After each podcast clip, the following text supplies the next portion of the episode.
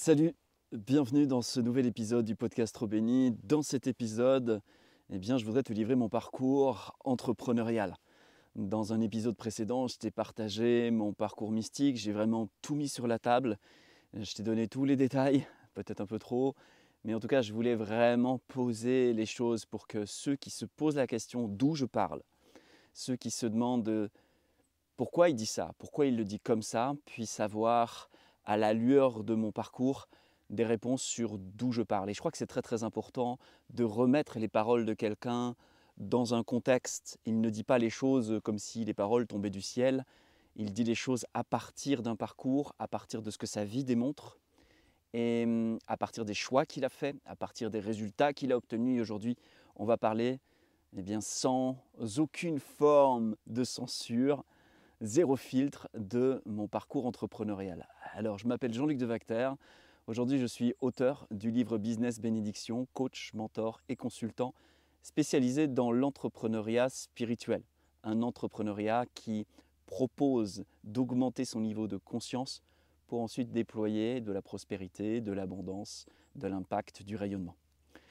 Dans cet épisode, je vais partager je dirais, les quelques grandes phases de mon parcours entrepreneurial. Tout commence à l'âge de 12 ans. La même année que j'ai cette vocation à devenir prêtre, c'est aussi cette année-là où je crée ma première entreprise. Tout du moins, je me lance dans, une première, dans un premier projet qui transforme une idée en un produit en argent. Parce que finalement, entreprendre, c'est transformer une idée en un produit ou un service qui va ensuite se convertir en argent et faire de cet argent eh bien, une, un cercle vertueux qui permet sans cesse de croître si c'est ce qu'on a le désir ou l'élan ou le sentiment de faire. Donc à 12 ans, je crée une première entreprise. Alors évidemment, euh, je fais avec euh, mes connaissances de l'époque. Je n'ai pas monté une start-up dans la Silicon Valley qui a été revendue plusieurs millions d'euros la semaine d'après. Non, ce n'est pas du tout mon parcours. Je suis parti d'une idée toute simple, c'est Noël. Et avec mes voisines, nous avons créé des cartes de Noël. Donc nous confectionnions des cartes de Noël, nous les vendions à nos parents, aux gens de passage, aux amis. Et ensuite, eh bien, nous, nous créions ainsi des petits sous qui pour l'époque étaient une manière très agréable et je me souviens de ma joie de me dire waouh, j'ai une idée, je l'ai convertie en quelque chose et ça me fait des sous. Et hum, c'était une sensation, je pense, qui était précurseur de la suite. Donc juste pour dire que l'entrepreneuriat, pour moi, c'est présent tout de suite. Comme il y en a qui tombent dans la marmite du sport euh, de haut niveau ou dans la marmite de l'art, moi, l'entrepreneuriat, créer des projets, imaginer des choses, c'est très très jeune.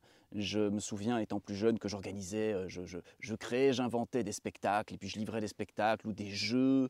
Euh, bref, j'étais tout le temps en train de créer des expériences et des l'envie en tout cas de, les partager, d'inviter les gens à les rejoindre. Donc voilà, ça c'était vraiment présent depuis le début, la création d'une idée en un produit, un service qui génère de l'argent. Alors ensuite, eh bien, euh, ensuite euh, bien sûr, on va à l'école, euh, on étudie, on, tombe amoureux, enfin on vit la vie quoi. Et quand vient le moment de, commencer à me lancer dans une activité qui me parle, je suis musicien à l'époque, je compose, j'écris, je chante, et j'ai vraiment envie d'en faire carrière. Mais j'ai ce truc de je ne suis pas juste un interprète où je veux vraiment maîtriser ma vision, maîtriser ce que je livre. Je veux que ce soit ma création de but en blanc. Et donc finalement, je me retrouve à organiser, avec l'aide de ma mère qui m'a beaucoup aidé, euh, mais quand même d'organiser, de porter la responsabilité financière de concerts que j'organisais, il fallait payer les musiciens, il fallait louer la salle, il fallait trouver des moyens, et puis il fallait vendre des places, il fallait faire de la communication, euh, il fallait oser aller se montrer au monde et se prendre parfois des moqueries, euh, parfois des, des incompréhensions, parfois être maladroit, souvent être maladroit, ça a souvent été mon cas d'être maladroit, mais bon, ça fait quand même, même si on est maladroit, on a des résultats. Voilà, ça c'est peut-être une des premières choses en filigrane de mon parcours que je voudrais essayer de faire passer de l'autre côté de la caméra, c'est même si on est maladroit en faisant les choses, on obtient des résultats. Et à un moment donné, il faut se poser des questions de se dire, est-ce que ce que je veux, c'est m'éviter le sentiment émotionnel inconfortable de me sentir maladroit, ou est-ce que ce que je veux, c'est toucher des cœurs, éveiller des consciences, euh, aider mon prochain avec un produit, un service qui vient lui apporter euh, quelque chose qui embellit sa vie? Et ça, je pense que c'est une vraie question à se poser parce que c'est toujours un effort de tenter euh, quelque chose, c'est toujours un risque de tenter quelque chose. Et hum, si on ne comprend pas qu'il y a quelque chose de plus important que de se préserver de cela, eh bien on ne peut pas croître dans l'entrepreneuriat. En tout cas, c'est mon expérience. Donc à 16, 17, 18 ans, je suis un peu organisateur de concerts tout en étant artiste, tout en étant manager, enfin bref, je, cumule un peu les casquettes. Et puis, euh, et puis il s'avère que ma carrière artistique ne prend pas et on va avancer un petit peu dans le temps, puisque après avoir pas mal galéré dans la musique, euh, avoir été signé chez EMI Publishing par l'éditrice qui avait signé Obispo, au moment où le marché du disque s'effondre. Bref, je vois progressivement les portes d'une carrière artistique florissante se fermer devant moi et se pose la question de la reconversion. Qu'est-ce que je vais faire pour gagner mon argent? Parce qu'entre-temps, bah, je fais des petits boulots, je loue des vidéos, je, gère une sandwicherie, je, travaille euh, comme animateur karaoké, enfin, je fais plein de choses qui sont des petits jobs en attendant que ma carrière artistique démarre. C'est chose qui n'arrivera jamais. mais autour de la trentaine, je suis pas très bon en date, mais autour de la trentaine, il y a un événement marquant qui est j'investis toute mon énergie, toutes mes économies dans un truc qui s'appelle l'Arrache Tour, donc dont je suis le producteur. Je suis encore entrepreneur de ce projet-là. J'espère qu'avec ce van des années 60, avec des musiciens à l'intérieur, en parcourant la France et en faisant des concerts à l'arrache, en filmant avec ma petite caméra, en montant des capsules pour YouTube. Euh, je vous parle de ça il y a 15 ans de ça, hein. donc euh, on était très très loin du vlogging, ça n'existait même pas à l'époque. Euh, eh bien, j'ai faisais du vlogging, je faisais des concerts à l'arrache où on essayait d'aller jouer sur des places de village à la sortie des, à la sortie des, des plages. Et là où on pouvait, on a même joué sur l'autoroute dans les embouteillages, tellement il y avait des embouteillages. Et donc on a joué sur le rebord de l'autoroute. Et les gens passaient devant, ils écoutaient la musique. C'était un moment extraordinaire. On a fait plein de choses comme ça pendant un mois. Et moi, j'espérais que ça, ça allait me faire buzzer, quoi, que ça allait me faire connaître et que ça allait me permettre enfin d'accéder à la carrière artistique que je voulais. Sauf que euh, je pense que ma vidéo YouTube la plus vue a dû faire 1000 vues. Donc en termes de buzz, on n'y était pas complètement. Sauf que j'avais oublié des fondamentaux de l'entrepreneuriat et donc j'y étais allé avec un beau projet, avec beaucoup d'énergie et je suis revenu les poches vides, euh, dans un état de fatigue, dans un état de perte de confiance en moi, dans un état de, bref, la faillite à tous les niveaux, financière, énergétique, de motivation, je m'écroule. Et là, je pense que c'est au moment où je me trouve le plus bas que je me dis, putain, maintenant, il faut que je comprenne pourquoi? Ayant chaque fois des idées, une vision, une énergie, de l'enthousiasme, et en arrivant à réaliser les choses, à chaque fois, ça prend pas, il n'y a pas d'argent, il n'y a pas d'impact, il n'y a pas de rayonnement, il y a quelque chose qui s'active pas derrière. Ça reste confidentiel et ça m'amène juste à mettre mon temps et mon énergie dans quelque chose qui ne me permet pas d'en vivre et qui m'oblige à côté à faire des jobs dans lesquels je ne trouve pas de sens, juste pour payer les factures. Je veux comprendre. Alors, vous savez, quand on arrive à ce moment où vraiment on tape du poing sur la table, la vie répond. Et la vie m'a répondu en mettant sur mon chemin un coach business, à une époque où on ne parlait pas encore de coach business. Je pense que c'était un des premiers. Et je raisonne avec son propos, j'ai pas l'argent pour l'accompagnement, je lui écris un mail avec tout le feu ardent que j'ai pour dire je dois faire ce truc. Mais j'ai pas j'ai pas la somme demandée, comment est-ce qu'on peut trouver un accord? Il s'avère que la personne euh, entend, et je pense qu'elle me sent brûlante, et elle décide de, voilà, de, m'aider en acceptant euh, un deal dans lequel j'allais payer une partie en argent et une partie en service, en travail par conséquent. Et j'entre dans ce programme de coaching qui allait m'apprendre tout ce que je n'avais pas compris sur l'argent, sur l'entrepreneuriat, sur euh, le fait d'avoir des projets, comment les transférer dans la matière et gagner de l'argent avec ça. Donc j'ai fait une formation accélérée dans tous les domaines de, des croyances sur l'argent, de la vente, de l'Internet, du marketing Internet, du copywriting Internet, à l'époque où ça existait à peine, c'était le tout début. J'ai découvert tout ça et je me suis dit, what? On peut vendre des trucs sur Internet? C'est fou What? On peut faire quelque chose qui fait sens et, peut-être en faire une profession. Et là, je découvre également le marketing relationnel. J'ai deux expériences absolument foireuses en marketing relationnel dans cette période-là, mais extrêmement enseignantes. C'est n'est pas toujours quelque chose qui nous fait gagner de l'argent, mais c'est quelque chose qui toujours nous fait grandir dans nos capacités entrepreneuriales. C'est pour ça que c'est une industrie que j'affectionne tout, particulièrement. J'apprends plein de trucs que je n'avais pas appris euh, sur le monde finalement quand il s'agit d'entreprendre. Et je fais quelques petites tentatives, j'ai quelques petits maigres succès, je travaille dans les coulisses, notamment d'un événement qui s'appelle le Sommet de la réussite en 2011, et je fais mes armes. Je vois comment ça se passe derrière, dans les coulisses, j'apprends plein de, choses. Et il s'avère qu'en 2013, j'ai l'opportunité de reprendre cet événement. C'est un événement en ligne qui rassemble des conférenciers, qui propose à des dizaines de milliers de personnes de suivre les conférences gratuitement et qui ensuite eh bien, peuvent accéder à l'enregistrement des conférences pour pouvoir les réécouter et des bonus. Et le modèle, c'est un modèle freemium, comme on appelle ça. Tu donnes d'abord et ensuite, euh, eh bien, les gens peuvent rétribuer. Euh, c'était avant vraiment le crowdfunding. Ça avait un petit peu cette notion de crowdfunding, mais en même temps, les gens obtenaient quelque chose de précieux pour eux. Donc, il y avait ce truc un petit peu entre deux. Et j'organise ça, j'ai jamais organisé ça. j'ai à peine les compétences, je connais aucun des experts francophones de la réussite et je me lance là-dedans à, cœur et corps perdu, je me donne à 1000% et je commence à vivre mes premiers succès entrepreneuriaux. Je commence à voir que waouh, il y a de l'argent qui rentre. Alors évidemment pas beaucoup au début par rapport à ce que j'avais investi, donc euh, beaucoup de travail pour peu de résultats. Euh, je pense que c'est le début entrepreneurial de peu près tout le monde. Je vis une belle courbe ascensionnelle et ça commence à bien marcher pour moi. Je commence à gagner finalement plus d'argent que ce que j'en dépense, à pouvoir vraiment me projeter en me disant waouh, je vais pouvoir faire ça de ma vie, je vais pouvoir gagner plus d'argent qu'un petit salaire mm, payé au minimum, ce que j'avais connu jusque-là. Je vais pouvoir gagner un petit peu plus d'argent, ça tombait bien. Euh, j'allais être papa euh, très peu de temps après.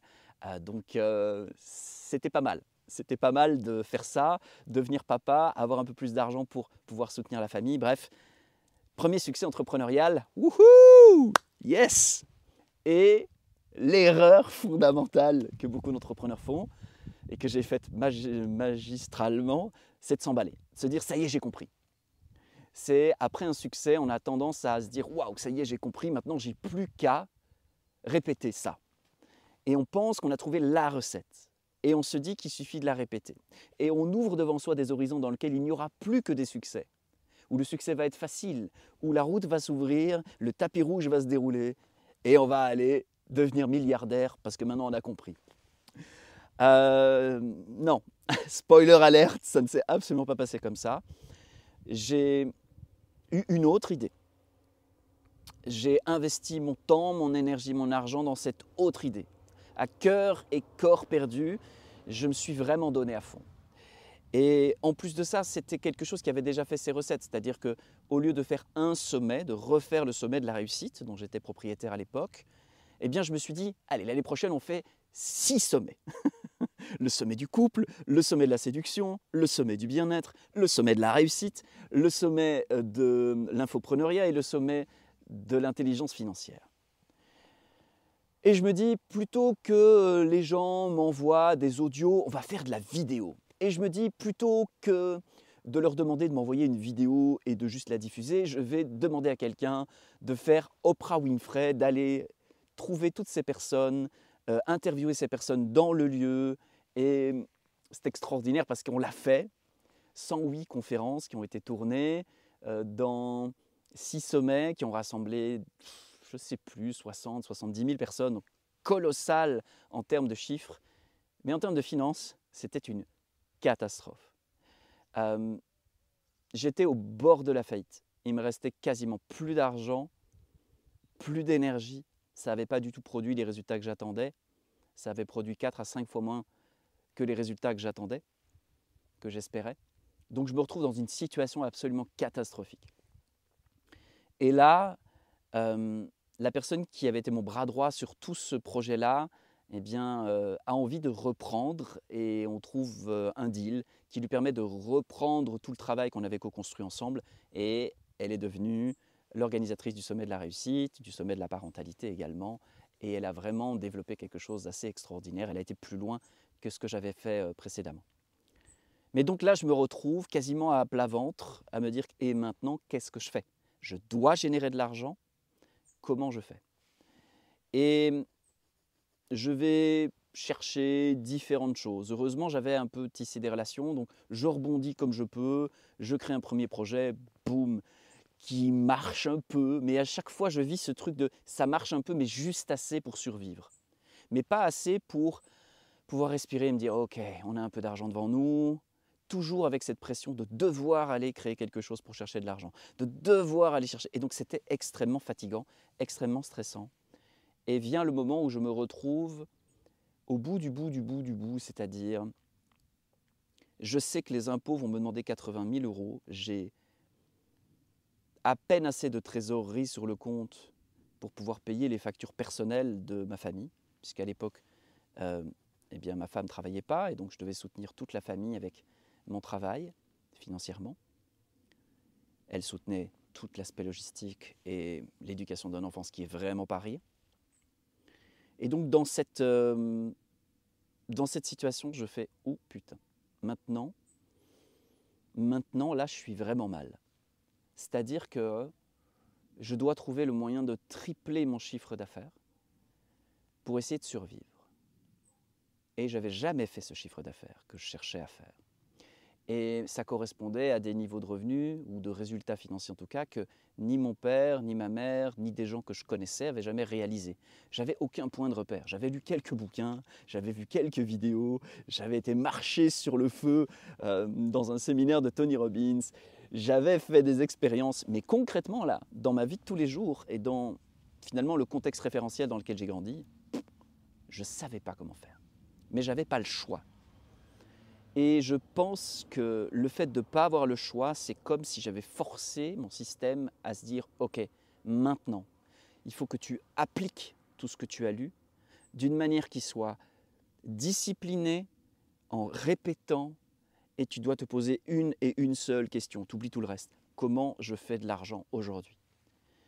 Et j'ai été dans l'obligation de, de muscler cette question-là pour obtenir des réponses de qualité, pour ensuite poser des actions de qualité. Il faut quand même savoir que moi, je viens de l'idée de faire une carrière artistique, je viens des petits boulots dans lesquels euh, on te paye le minimum, je viens d'avoir monté des business qui, qui ne décollent jamais, qui me permettent juste de survivre à peine et encore en me créant cette situation de dette qui était quand même pas évidente. Je suis à quelques mois des huissiers qui viendraient frapper à la porte pour vendre euh, ma maison de force et m'obliger probablement à aller vivre chez ma belle-mère. J'aime beaucoup ma belle-mère, mais la perspective de retourner vivre chez elle avec ma femme à l'époque et ma fille, c'était pas très joyeux pour moi, surtout après 7 ans, 8 ans d'entrepreneuriat, tout donner avec des niveaux de stress pas possibles. Bref, je suis à un tournant de ma vie. Et là, une fois de plus, je dis maintenant, je veux comprendre comment on fait de l'argent. C'est pas je veux comprendre comment on arrive à transformer une idée en concret et du concret en argent. C'est je veux comprendre comment faire suffisamment d'argent pour pouvoir honorer mes obligations financières et pouvoir me détendre.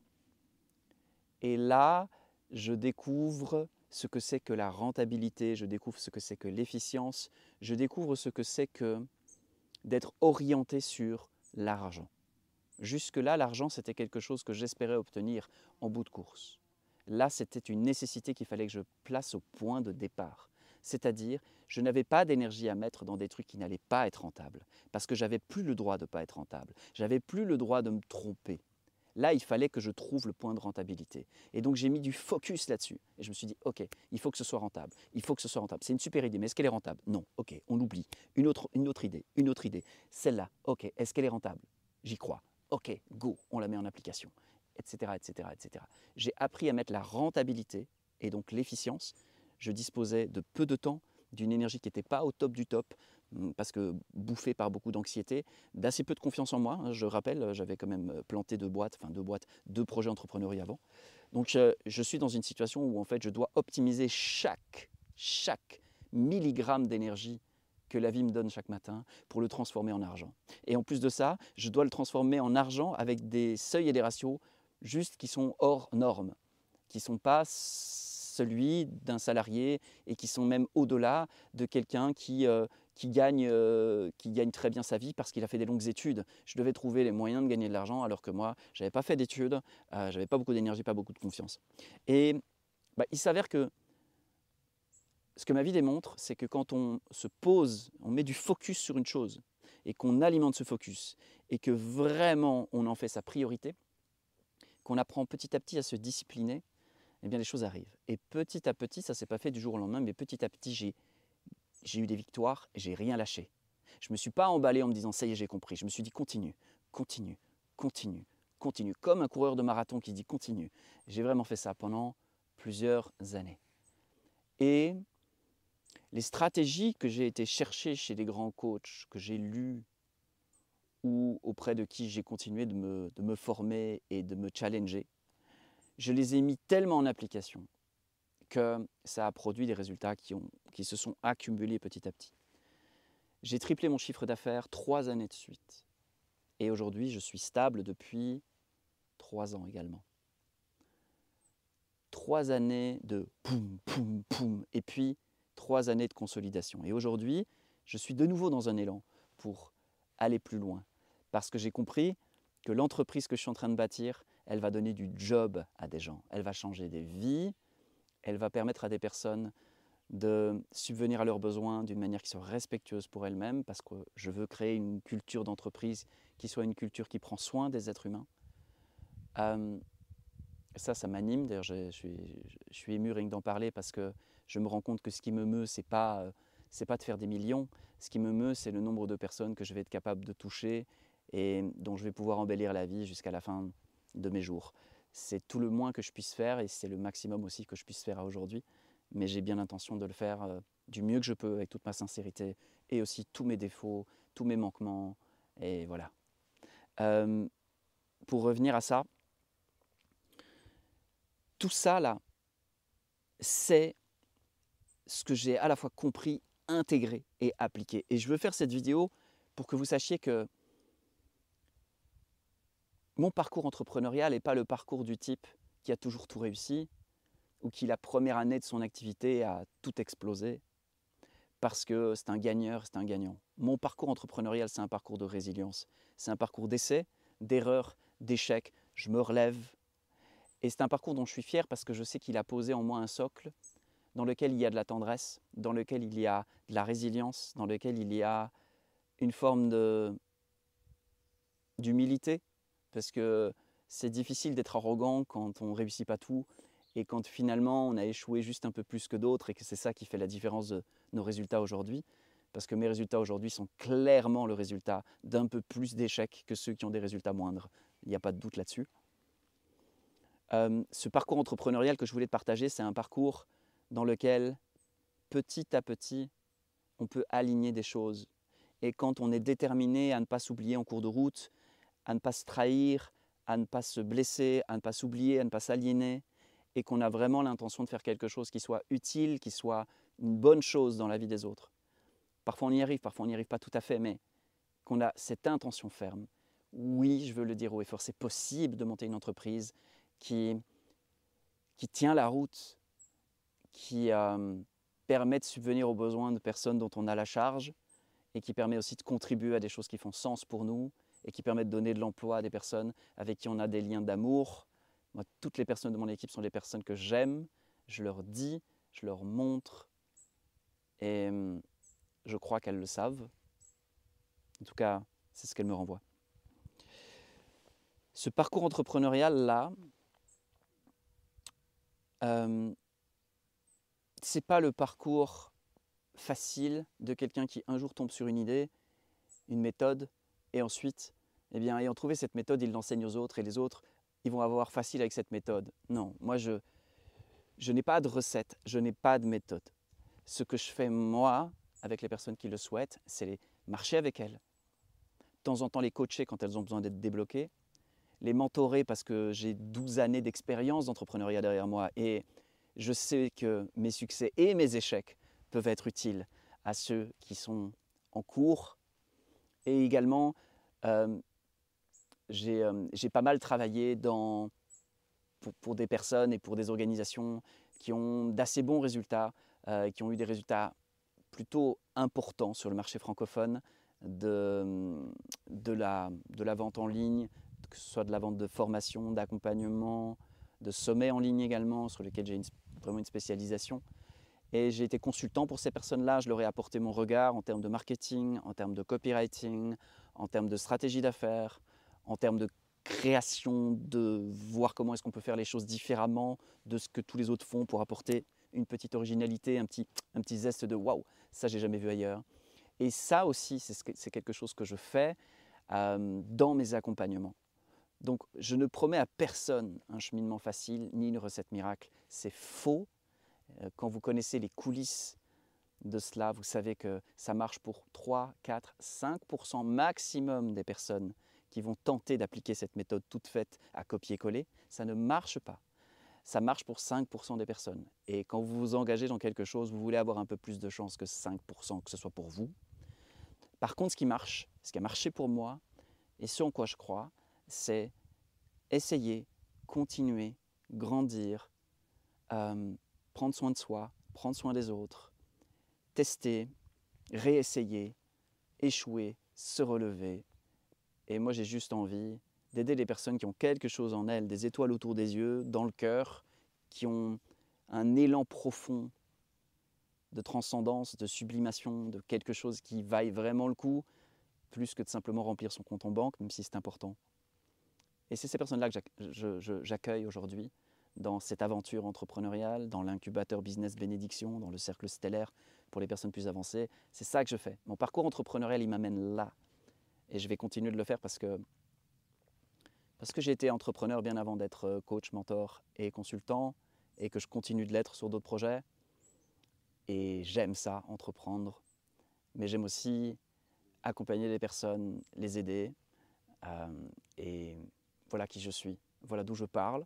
J'espère avoir, avec cette vidéo, pu clarifier ma position et peut-être vous permettre de voir si je suis la bonne personne pour vous ou pas pour faire un bout de chemin. En tout cas, c'était important pour moi de me livrer, de dire les choses.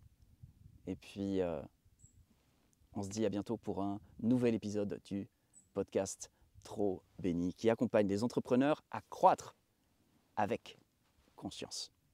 Salut les amis.